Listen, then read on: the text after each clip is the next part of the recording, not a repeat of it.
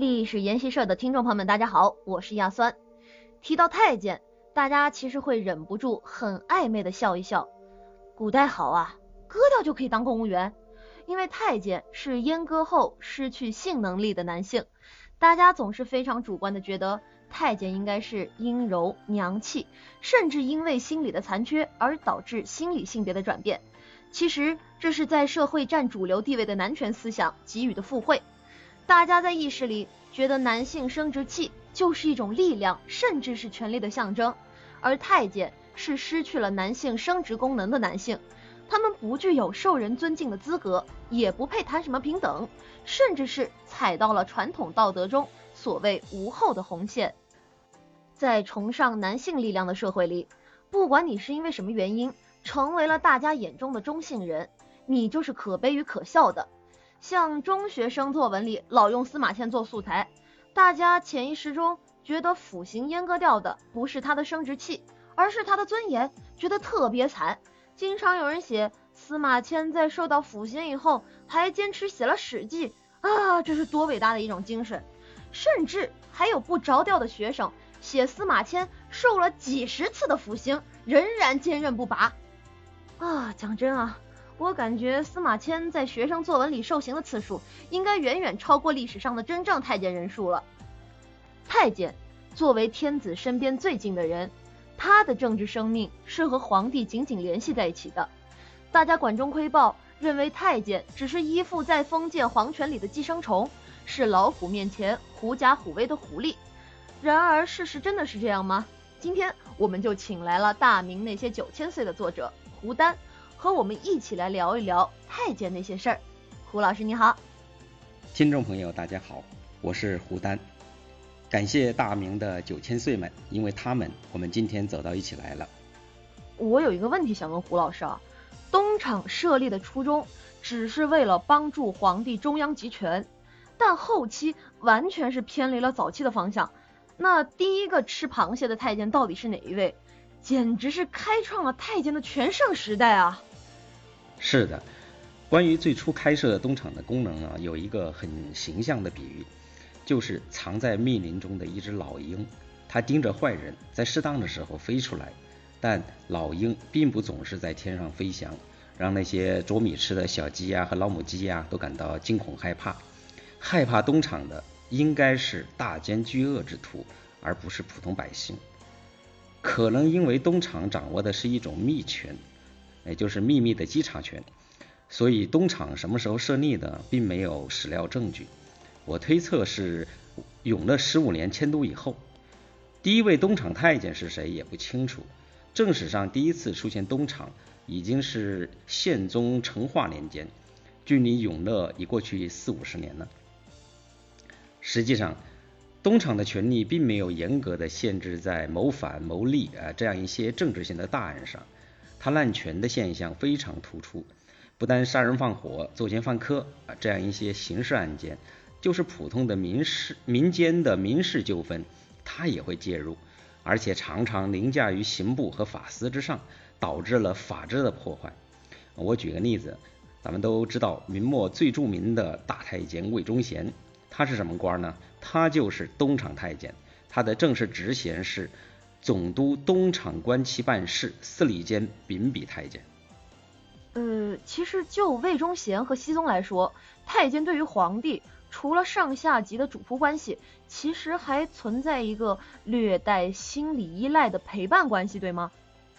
对，我在书中用“少爷总需奴仆服”这样一句话来形容太监与皇帝的关系。明代皇帝都离不开宦官，好比永乐皇帝。他通过靖难之役起家，大家想想，谁帮他打的天下？有很多都是他原来燕王府里的宦官，比如下西洋的郑和、时下努尔干的伊什哈都是。明代呢，在太子的东宫建立起一套完整的宦官班底，大明皇朝的继承人们呢，从小就在宦官的陪侍下长大，从启蒙读书到日常生活都离不开宦官。这里呢，我要强调一点。这是体制，而不是某个君主的个人好恶。所以从仁宗时代起，就形成了这样一个惯例：每当新皇帝即位，他原来府里的宦官们啊，也都跟着入宫做了大太监，这叫从龙之恩。有一些呢，则直接进入司礼监，参与朝廷大政。比如我们熟知的正统年间的大太监王振，他就是明英宗朱祁镇在东宫时的老师，英宗喊他先生，这就不是简单的主仆关系了。他们在情感和心理上都存在着深厚的个人纽带。可宦官在职能上到底是为皇帝服务的啊？如果像刘瑾那样，连立皇帝这种大逆不道的名号都被提出来了，那这些专权的宦官手里的权力竟然不被中央有意识的分解吗？立皇帝说的是明朝太监刘瑾，这顶帽子不是他自封的，是他的对手强加给他的，就是要证明他大逆不道。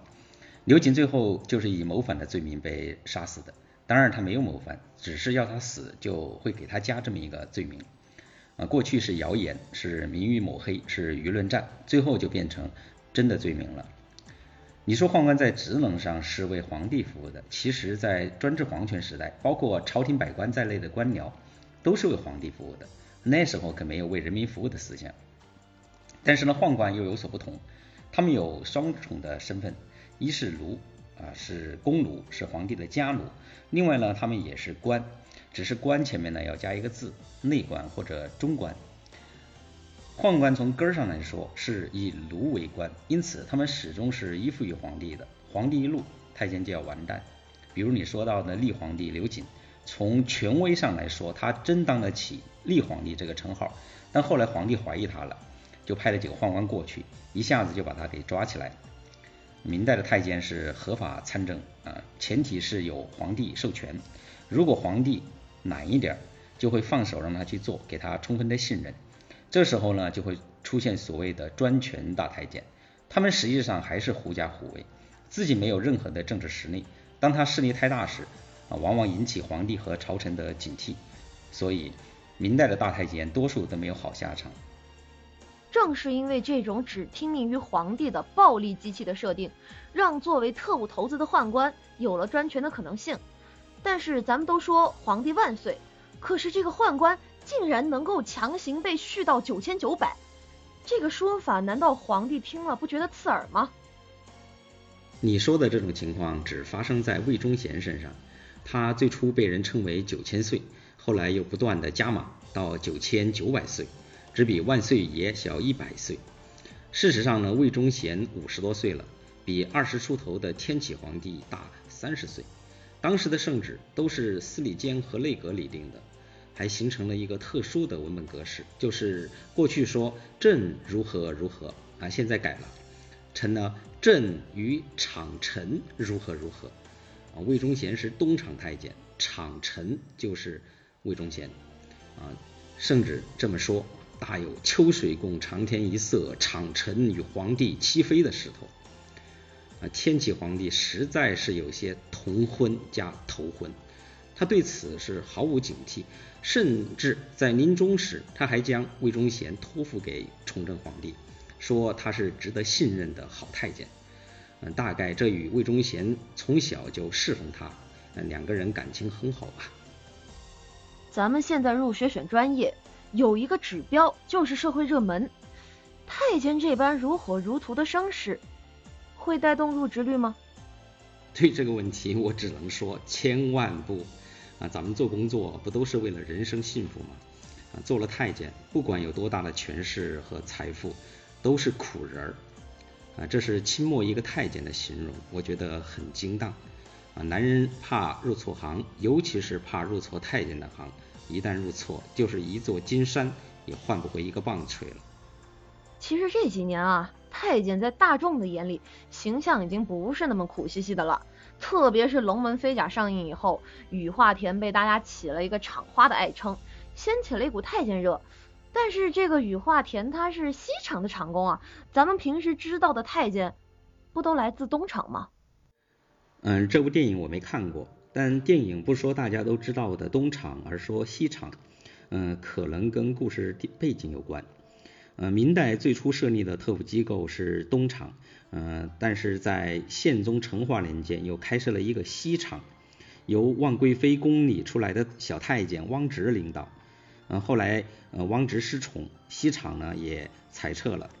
到了武宗正德年间，西厂一度复活，同时还增设了一个内刑厂，由太监刘刘瑾亲自领导。呃，但刘瑾失败后呢，西厂、内刑厂也都裁撤了，始终都在的只是东厂。我猜电影讲的故事，呃，跟明宪宗或者万贵妃有点关系。虽然吧，这个东厂他笑到了最后，但在一段时间里，西厂作为后起之秀，风头盖过了东厂。那作为特务机构的老前辈，东厂能答应吗？嗯，你说的很对，不答应。嗯，我写的大明那些九千岁的第二部副标题就是大太监斗法，东厂西厂当然也得斗了。西厂太监汪直就是被东厂太监尚明给斗下去的。啊，但没几天，尚明也倒台了。大太监之间的斗争非常的激烈，有许多的故事，啊，我都写在书里面了。哎，咱们说那么久，似乎太监干的都是坏事啊？难道太监就没几个好的吗？太监也是人，有好有坏。不知道你注意到这个现象没有？凡说到文官啊，讲好人好官的多，而一旦讲起宦官呢，尽讲的是坏太监。这是一种成见，也是一种历史观。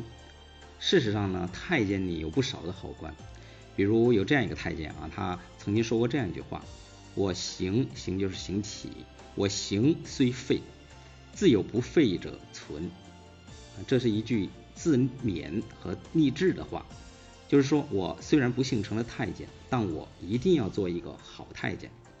明代历史上呢，有许多发挥过正能量的好太监，只是他们的名头啊都不如坏太监大。但是呢，只要是大太监，我的书中呢都会写到。好太监名头不如坏太监大，一两个清流也很难把整个队伍的风气纠正。太监权倾朝野这么久，朝廷的其他势力甘心被一群靠情报工作和酷刑起家的太监打压吗？盛极必衰，总有树倒猢狲散的那天吧。明代宦官有势力来自于体制，而不是某个君主的好恶。啊，明代人反对某个大太监的大有人在，但反对宦官制度的言论却少之又少。